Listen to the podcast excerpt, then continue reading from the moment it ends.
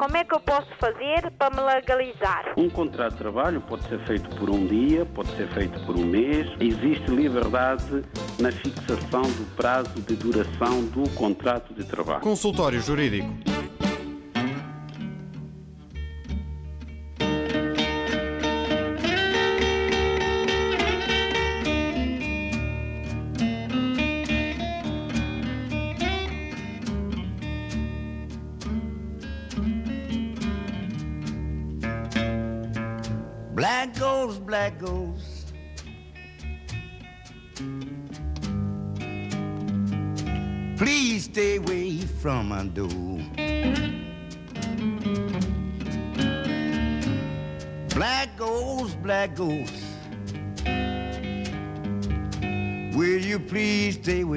Door?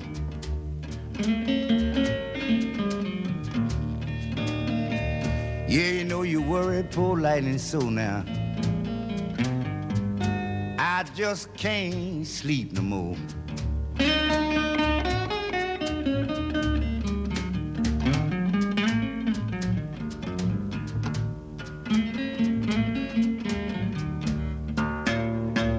Yeah, you know I go to dreaming first night.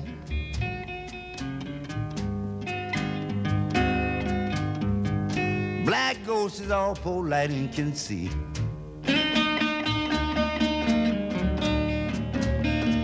I go to dreaming first night. Black ghost is all poor lightning can see.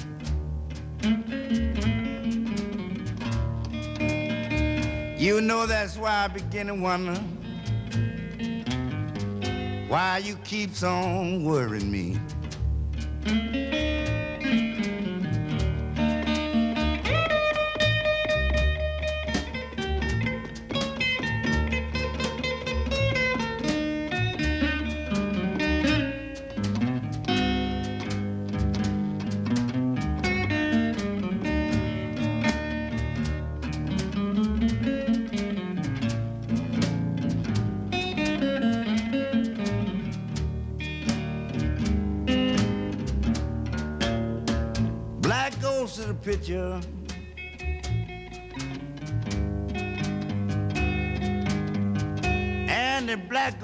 Shadow too.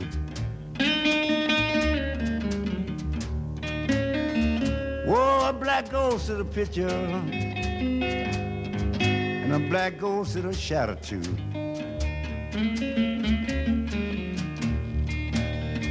You just can see him, but you can't hear him talk. Ain't nothing else that a black ghost can do.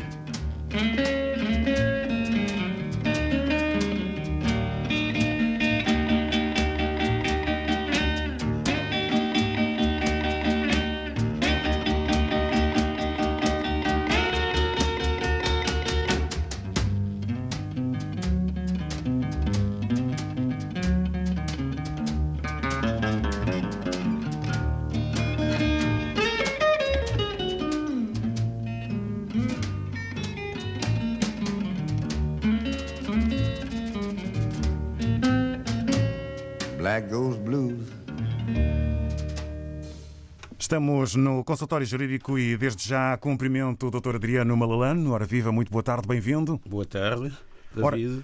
Hoje vamos. Boa tarde dos ouvintes também. Peço imensa desculpa. Obrigado. Cumprimentos eh, já então aqui eh, definidos.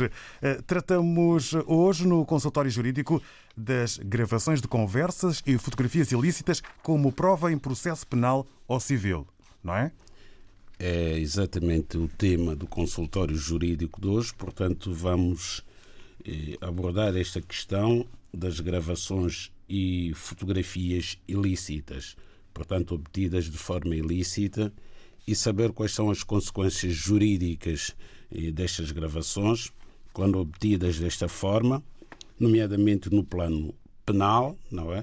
Porque as gravações e fotografias ilícitas consubstanciam um tipo, um tipo de crime previsto no Código Penal Português. E também têm outro tipo de consequência. E no plano eh, civil poderão ser consideradas como provas ilícitas e não serem usadas, digamos assim, para provar seja o que for. Porquê? Porque a lei entende que quem gravar palavras proferidas por outra pessoa e não destinadas ao público, mesmo que lhe sejam dirigidas, ou utilizar ou permitir que se utilizem as gravações eh, obtidas desta forma, hum, mesmo que ilicitamente produzidas, é punido com pena de prisão até um ano ou com pena de multa até 240 dias. E na mesma pena incorre quem, contra a vontade, fotografar ou filmar outra pessoa, mesmo em eventos em que tenha legitimamente participado, ou utilizar ou permitir que se utilizem fotografias ou filmes obtidas, portanto, desta forma, sem autorização do próprio. Daí que hoje em dia seja frequente eh, nós entrarmos em determinados locais e encontrarmos um aviso não é, que nos informa que estamos a ser filmados. Isto é possível porque em Portugal temos uma lei que foi aprovada em 1998, é a Lei 6798, que veio definir os requisitos para a utilização de videovigilância. Portanto, temos eh, um regime legal em Portugal que permite eh, que alguém possa ser filmado eh, sem que tenha dado o necessário consentimento. São determinados organismos que estão autorizados por lei, digamos assim, a manter um sistema de videovigilância e este sistema tem que ser autorizado previamente pela Comissão Nacional de Proteção de Dados. Portanto, havendo essa autorização, um estabelecimento comercial, uma agência bancária ou outro serviço qualquer pode ter efetivamente câmaras de videovigilância. Agora, há pessoas que colocam nas suas próprias casas em câmaras de vigilância não tem que pedir o consentimento de uma autoridade se alguém quiser ter uma câmara em sua própria casa, mas a questão é que normalmente nessas casas temos empregados domésticos, empregadas domésticas a trabalhar e os eh, patrões eh, dessas empregadas muitas vezes colocam essas câmaras para se protegerem contra a eventualidade de haver furtos, ou outro tipo de ilícitos. Agora, essas fotografias, se são feitas eh, sem o conhecimento da pessoa, não é que está a ser filmada, não podem ser utilizadas como prova, porque é uma prova ilícita. Da mesma forma, acontece muitas vezes que as pessoas gravam as conversas, sobretudo nos telemóveis, não é? Que têm com outras pessoas sem que a pessoa que esteja ser, cuja voz está a ser gravada tenha dado o seu consentimento. Desde logo porque nem sequer é informada, não é, pela pessoa que grava, que naquele momento aquela conversa está a ser gravada. Portanto, a conversa obtida nestas circunstâncias não constitui prova e é crime fazê-lo. Muitas vezes as pessoas não têm consciência de que não devem gravar conversas sem o consentimento da pessoa que está, cuja voz está a ser gravada. Obrigado, Dr. Adriano Malalane. Eh, antes de avançarmos, eh, podemos eh, eventualmente abrir as linhas da RDP África para os ouvintes que queiram obter esclarecimento jurídico. Poderão fazê-lo através do número 21 382 0022. É um dos números para o qual poderão ligar para obterem esclarecimentos, aproveitando a presença do Dr. Adriano Malalane no consultório jurídico deste sábado, indicativo 00351, sempre que for preciso, e depois o 21382 0022 ou então o 21382 0023, números RDP África, para poderem ligar para tirarem dúvidas ou para pedidos de esclarecimento jurídico com o Dr. Adriano Malalane, com quem eu avançaria de novo para a conversa. Há um ponto de partida desta reflexão jurídica que tem a ver com um, um exemplo sobre um cujo relator foi o juiz conselheiro Santos Cabral. Não é? Sim, temos aqui um acórdão. Este acórdão é muito importante. É um acórdão do Supremo Tribunal de Justiça eh, de 2011, de um caso concreto em que eh, um juiz furtava correspondência da caixa de correio dos seus vizinhos. Portanto, no prédio onde ele vivia, furtava correspondência dos vizinhos, onde ele habitava. As vítimas, portanto, os vizinhos, ao darem-se conta desta atitude, instalaram um sistema de videovigilância sem que o juiz soubesse. Bom, quando os vizinhos pretenderam usar este meio de prova em tribunal, porque puseram um processo contra o juiz, o juiz veio invocar a sua nulidade. Portanto, disse que aquelas gravações eram nulas, por violação do artigo 167 do Código Penal. O artigo que nós vimos há pouco que diz que não se pode obter gravações sem que a pessoa que está a ser gravada eh, está a ser filmada ou eh, gravação de voz da pessoa não é que não tenha dado previamente o seu consentimento. Ora bem, numa situação destas, em que temos por um lado os vizinhos cuja correspondência estava a ser violada e pretendiam ter uma prova, não é segura, para que o responsável por este comportamento eh, fosse condenado. E temos, portanto, o arguído, ainda por cima juiz, não é? Que no processo veio alegar que aquela prova que foi obtida daquela forma era nula e havia que tomar uma decisão. Ou o juiz que estava a julgar aquele processo validava a prova e o arguído seria condenado, ou então entendia de facto que aquela prova, uma vez que tinha sido obtida de forma ilícita, era nula. Neste caso concreto, deste acórdão, o juiz conselheiro Santos Cabral, que foi o relator do acórdão do Supremo Tribunal de Justiça, veio validar esta prova, porque ali havia um conflito entre o direito que os vizinhos tinham de ver a sua correspondência íntegra, portanto não poderia ser de forma alguma violada por outra, por um lado, e por outro lado o direito que o juiz tinha também de não ser filmado sem a sua autorização. A questão que se coloca aqui é que se os vizinhos tivessem informado o juiz de que estava a ser filmado, a partir daquele momento não iria violar a correspondência dos vizinhos. Portanto, o direito tem estas soluções, muitas vezes, em que, quando há um conflito de direitos, pode um direito ceder perante o outro direito. Aqui, o direito à privacidade do juiz cedeu perante o direito dos vizinhos de não verem a sua correspondência a ser violada.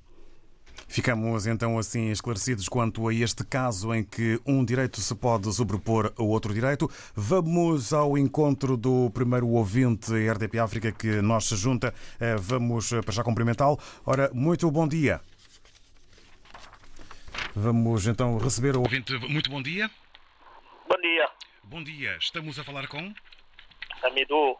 Com o Amidou. Muito bom dia. Eh, vamos então ouvir a sua questão. Olha, a minha questão é essa.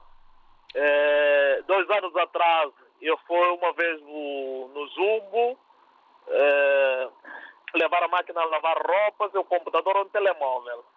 Mas depois que pagar logo a prestação toda, é, um ano e tal, afinal de contas, o Zumbo sempre tira um euro e tal na minha conta. Sempre tira logo um euro e tal na minha conta. Depois que eu rapidei, foi logo diretamente para o banco, pergunta logo o funcionário do banco, olha, na minha conta sempre tiraram um euro e meio, um euro, um euro 99, ou quase dois euros. O banco diz logo, você não tem cartão do? Eu disse, tem. E então, quando você faz logo um empréstimo no, no, no Zumbo, acabar pagar um empréstimo, você tem que vir no banco para cancelar, senão ele sempre tira logo o dinheiro na tua conta. Eu fiz logo isso, mesma hora, eles mandam logo mensagem. Eu não posso fazer isso, não sei o que, não sei o que. Depois ligar, eu tenho que pagar 19 euros. Eh, depois sempre ligar, a uma senhora que ligar, não dá nem identificação nem nada. Eu disse logo, olha, o conversa já está gravado. Eu disse, eu não, se quiser gravar, pode gravar, mas eu não vou pagar nada. Nada. O préstimo já pagou quase dois anos.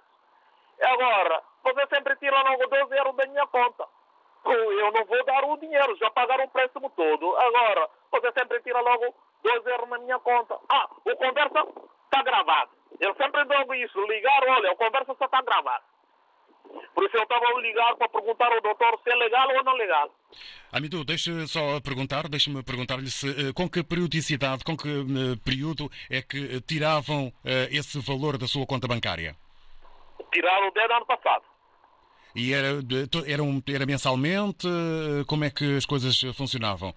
Esse valor era-lhe tirado mensalmente, todos os meses? Não, às vezes vem logo na metade do mês, às vezes o dinheiro entra na minha conta eles tiram, mas eu estou a pensar em manutenção da conta. Mas afinal de contas eu zumbo, às vezes no mês tira logo duas vezes por mês. Às vezes um mês tira uma vez, às vezes dois, um mês tira duas vezes. Obrigado, Amidu. Vamos então ouvir aqui a explicação. Obrigado por ter participado. Ah, Bom fim de semana. Mantenha-se então atento eh, ao esclarecimento do Dr. Adriano tá Malalane. Está bem. Vamos eh, então a este caso do ouvinte eh, Amitu, eh, que aqui nos relatou a sua dúvida. Bom, não deve ser caso único, infelizmente, não deve ser caso único. Pois bem, hum, os cartões que certas empresas, sobretudo empresas de fornecimento de, fornecimento de bens, contratam, portanto, a, a cedência desses desses cartões são cartões de crédito, naturalmente. São cartões de crédito porque as pessoas, não tendo possibilidade de comprar um determinado bem naquele momento, optam muitas vezes por comprar a crédito. Ora, quando se compra a crédito um determinado bem, no, normalmente são eletrodomésticos que as pessoas compram, como foi o caso aqui do ouvinte Amadou, tem que ter em conta que para além do preço do eletrodoméstico, a pessoa vai pagar juros sobre o cartão de crédito que usou para a aquisição daquele eletrodoméstico. E, em certos casos, os juros são demasiado elevados. Podemos ter um bem que, para além do preço que está fixado, vai custar mais 18 ou 20% sobre esse preço. Portanto, os nossos ouvintes têm que ponderar, antes de tomar esta decisão, se vale a pena em comprar aquele bem a crédito ou se, em alternativa, vão poupar algum dinheiro e quando tiverem a totalidade do dinheiro necessário, então nessa altura vão adquirir aquele bem. Porque aqui Há uma situação muito estranha. Os dois euros que eram retirados da conta do senhor Amido nada tinham que ver com a taxa de juro aplicada sobre o valor do crédito que o continente lhe concedeu. Estes dois euros não, não se encontra explicação, pelo menos com base no que nos informou. Porque, ainda que fosse a anuidade do cartão de crédito, porque estes cartões de crédito, para além de a pessoa pagar com juros, não é a quantia que for utilizar, mesmo que não utilize o cartão, paga todos os anos uma anuidade. Ora, se se tratasse de uma anuidade, o valor a retirar da conta do nosso ouvinte seria sempre o mesmo e, teria que ter uma periodicidade estabelecida igual. Se a periodicidade estabelecida para pagar aquela anuidade que pode ser dividida de facto em 12 prestações, é uma anuidade, porque é uma taxa anual que se paga pelo cartão, mas pode haver um contrato em que as partes entendem que todos os meses vai se retirar um dozeavo sobre o valor da anuidade. Mas é sempre no mesmo dia e o mesmo valor. Portanto, aqui não se entende efetivamente o que é que teria estado em causa neste, nesta uh, ocorrência, não é? Nesta ocorrência em que o nosso ouvinte, todos os meses, ou por vezes duas vezes ao mês, via a sua conta eh, a ser descontada neste valor de 1,99€. Recomendações e também esclarecimentos para o ouvinte Amitu, aqui prestados pelo Dr. Adriano Malalane. Vamos agora passar a uma outra ouvinte para a exposição do seu caso. Muito bom dia. Bom dia. Bom dia boa tarde. Estamos a falar com? Uh, meu nome é Carlos Barbosa Barros Lopes. Carlos Barbosa. Exato.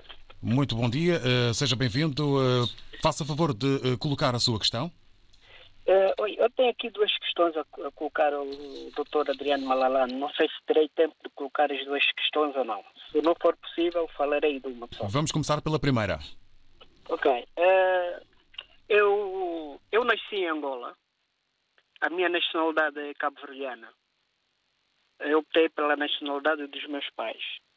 Uh, entretanto, eu quero meter a nacionalidade, quero fazer o pedido da nacionalidade portuguesa Uh, não consigo, porque não consigo tratar os documentos em Angola. Uh, saiu uma lei, segundo eles, que todo aquele que é filho de pais estrangeiros uh, não conseguem tratar nenhum tipo de, de, documentação em Angola. Eu precisava de reconhecer a minha certidão de nascimento em Angola, não consigo. Precisava de uh, registro criminal, também reconhecido pelo, pelas relações exteriores e a Embaixada Portuguesa, também não consigo. Entretanto, uh, eu teria que apresentar os documentos cabo-verdianos e os documentos angolanos. Uh, uma vez que eu não, não consigo uh, entregar, resolver a situação dos documentos em Angola, queria saber se eu posso dar a entrada da nacionalidade só com os documentos cabo-verdianos. Nesse caso, a certidão de nascimento e o registro criminal. Mantenha-se em linha, Carlos Barbosa. Vamos então para já a este primeiro caso, Dr. Adriano Malalane. Bom, temos aqui de facto o Sr. Carlos Barbosa, não é? Nasceu em Angola e é de nacionalidade cabo-verdiana.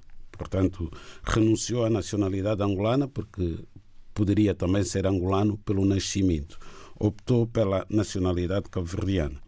Ora, para ter nacionalidade cabo-verdiana, seguramente que houve a transcrição do nascimento do Sr. Carlos Barbosa para a ordem jurídica de Cabo Verde. Isto é, os pais ou ele próprio extraiu a, certidão, a sua certidão de nascimento e com essa certidão de nascimento foi possível fazer um registro em Cabo Verde. E a partir daí passou a ter uma certidão de nascimento cabo-verdiano. Ora, para efeito de nacionalidade, portanto, alguém que queira naturalizar-se cidadão português, de facto é obrigado a apresentar a certidão de nascimento do país de nacionalidade. Ele, sendo cabo-verdiano, de facto pode naturalizar-se cidadão português apenas e só com a certidão de nascimento de Cabo Verde. Não precisa da certidão de nascimento de Angola. Bom, o que é que vai acontecer quando ele der entrada ao seu processo de naturalização com a certidão de nascimento de Cabo Verde? A Conservatória do Registro Civil vai constatar que ele nasceu num país estrangeiro em relação a Cabo Verde. Portanto, ele é cabo-verdiano, nascido num país estrangeiro, neste caso, nascido em Angola. Então, vai exigir o certificado do registro criminal de Angola, para além do certificado do registro criminal de Cabo Verde e de Portugal.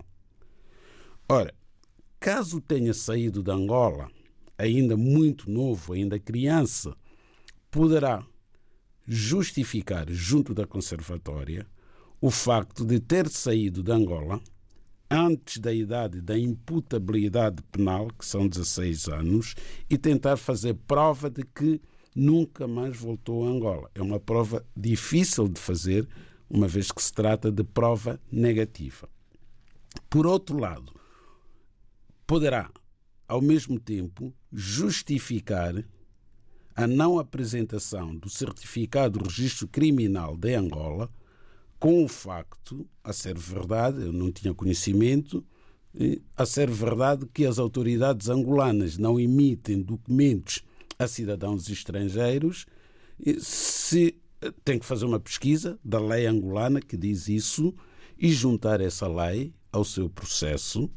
Não é? Tem que ir à Procuradoria-Geral da República aqui em Portugal e tentar obter essa lei, ou vai ao Consulado de Angola e tenta obter essa lei, que tem que ser devidamente certificada, depois junta ao processo, assina a conservatória, eles vão ver aquela lei angolana a existir, não sei se existe, eu não tinha conhecimento, a existir, junto àquela lei angolana que diz que o cidadão estrangeiro não pode obter qualquer documento em Angola. Considero, porém, que é difícil passar uma lei assim. Porquê? Porque Angola faz parte da Ordem Internacional das Nações, não é? É membro das Nações Unidas.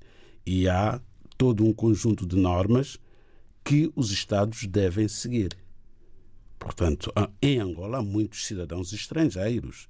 Não, não vivem apenas e só cidadãos angolanos. Agora, um cidadão estrangeiro não pode obter um certificado de registro criminal em Angola. Não faz muito sentido. A ser verdade, não tenho conhecimento, mas é uma questão que eu vou tentar saber, junto das autoridades competentes angolanas, se efetivamente existe uma lei em Angola que não permite o acesso a documentos, a certo tipo de documentos por cidadãos estrangeiros. Não estou a falar de documentos angolanos, como o passaporte. Se um cidadão estrangeiro, naturalmente que as autoridades angolanas não vão emitir um passaporte para aquele cidadão. Mas o certificado do registro criminal, aliás, diga-se, é um documento que não beneficia ninguém. Portanto, quase todos os países emitem isso, desde que uma pessoa tenha alguma ligação. Agora, se uma pessoa nunca esteve naquele país, não nasceu naquele país, também não faz sentido, por exemplo, alguém hoje ir pedir, por hipótese, um certificado de registro criminal dos Camarões. Os Camarões vão querer saber qual é a pertinência de uma pessoa que nunca viveu nos Camarões pedir o certificado de registro criminal. Mas se provar que eu nasci nos Camarões e preciso deste documento para tratar de um assunto, como seja a minha naturalização num outro Estado, estou convencido que os Camarões, o Congo ou outro país qualquer vai emitir aquele documento. Pode ser difícil, mas é possível. Ficam as palavras eh, do Dr. Adriano Malalane. Carlos Barbosa, ainda em linha, eh, poderá avançar com o segundo caso, com a segunda questão que queria colocar. Uh, ok. Uh, sim, eu tenho, eu tenho um carro que teve uma avaria. Uma avaria não, gastava muito óleo. E uh, eu decidi mandar o carro na oficina Midas, que é uma oficina muito conhecida, não só em Portugal, mas como outros países que, que eu tenho conhecimento. Entretanto, eles avaliaram o carro, viram o que é que o carro tinha, fizeram lá o diagnóstico, disseram-me que tinha avaria do, do turbo. O turbo e mais, mais algumas coisas. Eu pedi o orçamento e deram-me orçamento. Foram 2.100 e tal euros. Eu achei muito caro, não é? Mas eu disse, olha, se é para o carro ficar bom, ok, tudo bem. Uh, vamos avançar. Eh, eu paguei os 2.100 os dois e, cento e tal euros para, para me arranjarem o carro, para o carro ficar bom. Garantiram-me que o carro ia, ia ficar bom. Só que, a fim de quatro meses, o carro começou a dar problemas outra vez, começou a gastar óleo. Portanto, eu fui para lá, uh, meti, uh, meti, o caso a eles e eles disseram que, epá, se calhar o problema aqui deve ser outro, deve ser do, dos pistões e não sei o quê. Pronto, eu não entendo nada de, de mecânica. Confiei neles, né? por ser uma, uma oficina conhecida, dão garantias. O carro tem garantias, o arranjo tem garantia de dois anos. E e eles agora estão a dizer que o problema já não deve ser do turbo, deve ser outro, outro tipo de, de problema. Quer dizer, vou ter que gastar uh, muito mais do que, do que gastei, segundo eles. Se forem abrir o motor, é muito dispendioso.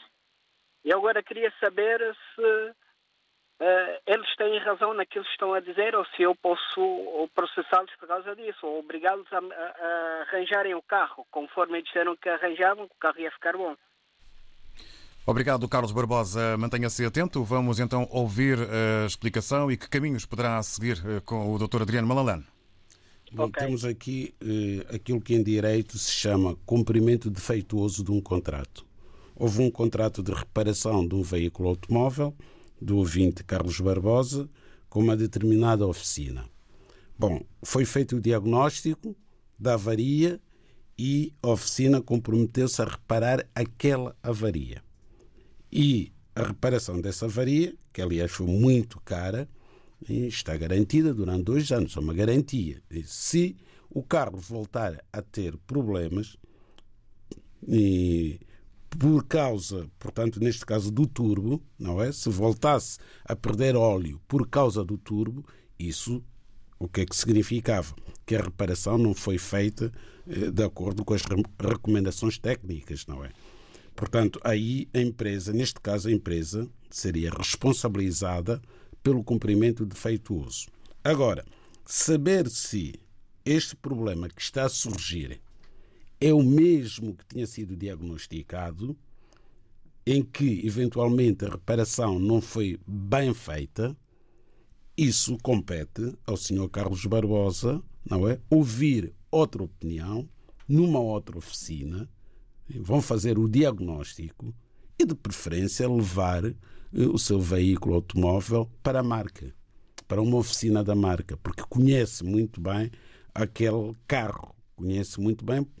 Se a oficina for da marca, está habituado àqueles carros e aos problemas que aquela, aquele modelo eventualmente esteja a, a ter.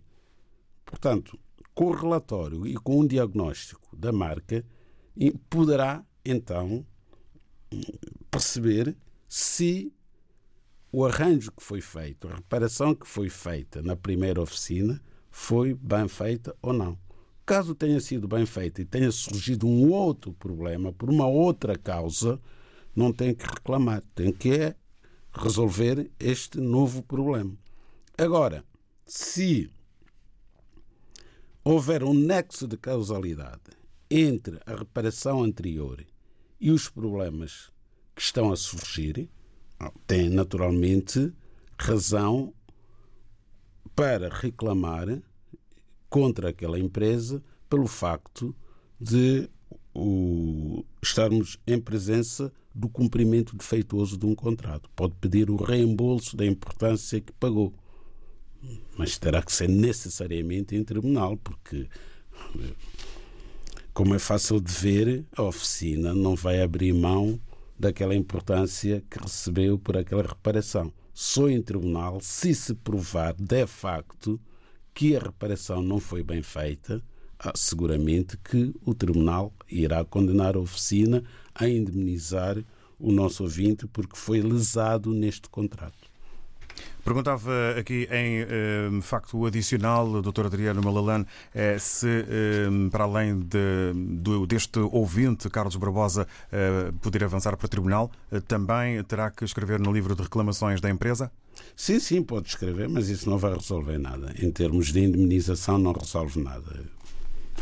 Infelizmente, infelizmente, fica no livro de reclamações, pode ir para autoridade, digamos assim, que tutela eh, as oficinas, não é? Mas não, não resolve o problema do nosso ouvinte. Este problema resolve-se pedindo uma, eh, um diagnóstico à marca para saber a causa desta perda de óleo.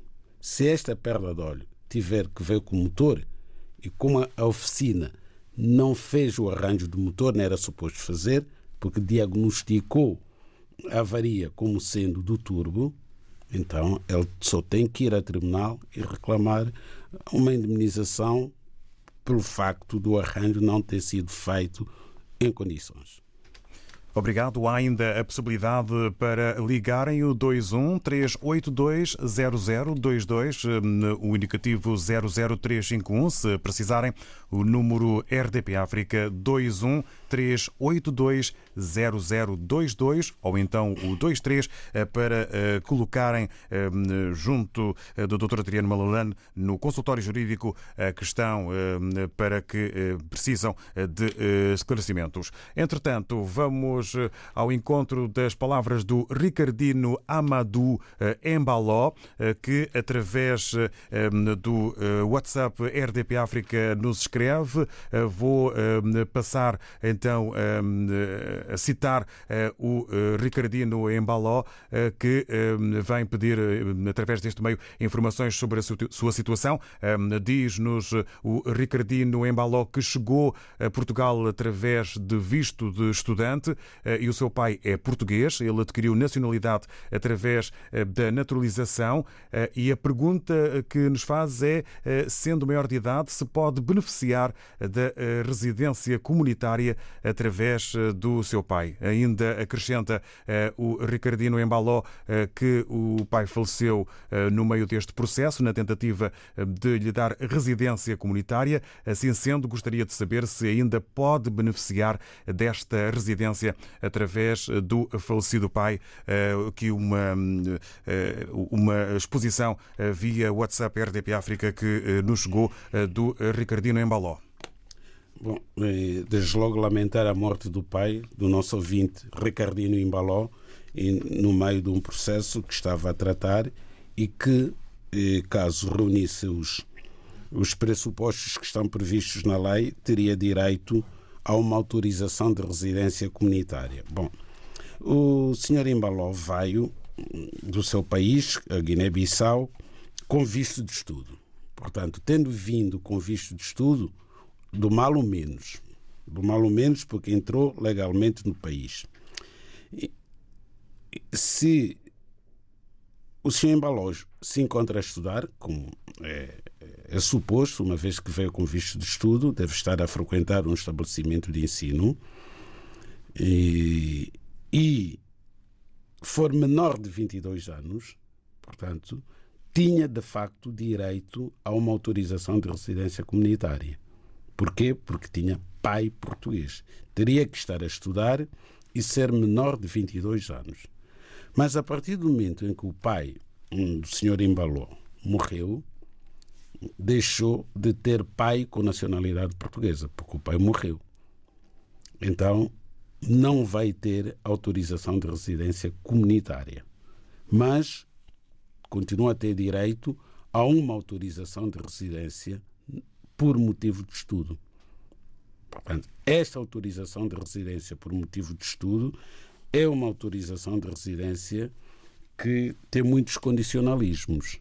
Desde logo, é concedida apenas por um ano, o ano letivo, e a sua renovação está sujeita à prova de que se mantêm as condições para a sua atribuição. As condições que forem exigidas para a atribuição da autorização de residência por motivo de estudo devem manter-se à data da sua renovação. E, para além das condições iniciais, é preciso fazer prova de aproveitamento escolar durante o pretérito ano letivo, para que seja, eh, portanto, renovada por mais um ano. O senhor Embaló tem que estar a estudar, tem que continuar a estudar, tem que apresentar o certificado de habilitações com aproveitamento em relação ao ano letivo anterior e tem que ter meios de subsistência. Ricardino Embaló, as palavras a si dirigidas. Vamos agora a um outro uh, contacto. Uh, vamos ver quem é que está do outro lado da linha. Estou sim muito. Boa tarde. Sim, boa tarde. Boa tarde. O seu nome, por favor? Jaime, faz favor. Jaime. Sim. Liga-nos de onde, Jaime? Eh, estou a ligar aqui de Minhos da Funchera, na Amadora. Vamos então ouvir a sua exposição. Eu tenho uma situação meio complicada. E tenho uma prima minha. Ela casou com o marido. O marido é português por naturalização. Entretanto, a minha prima está a viver cá em Portugal, já tem residência comunitária e veio com os filhos. Os filhos também já têm residência. E, no entanto, tentamos formular um pedido de nacionalidade, no qual enviei para os Correios para o Conservatório do Porto. Só que acontece, na quarta-feira recebi uma carta por parte da Conservatória, onde alegaram que não, fomos, é, não foi citado os artigos para o qual estamos a solicitar o pedido de nacionalidade para os filhos, neste caso, e para a esposa pela via do casamento. Agora, a minha pergunta é o seguinte: eu gostaria de saber se o senhor doutor Adriano podia me citar os artigos para o qual posso me facilitar em termos de pedir a nacionalidade tanto para as crianças, que é menor, os dois, e para a esposa que pronto, tem um casamento já há muito tempo, já lá vai seis anos que eles casaram. Perguntamos, Jaime, onde é que está o marido? O marido, de momento, está na Inglaterra, mas ele está para vir. Está no Reino Unido. Está no Reino Unido. Obrigado. Mais alguma eh, questão que queira uh, colocar? Uh... E, e, mais uma coisa. Neste caso, hum, da esposa em concreto, não sei se é necessário ela fazer também uma transcrição do casamento para aqui em Portugal ou não. E onde é que casaram? Casaram na Guiné. Casaram na Guiné-Bissau. Sim.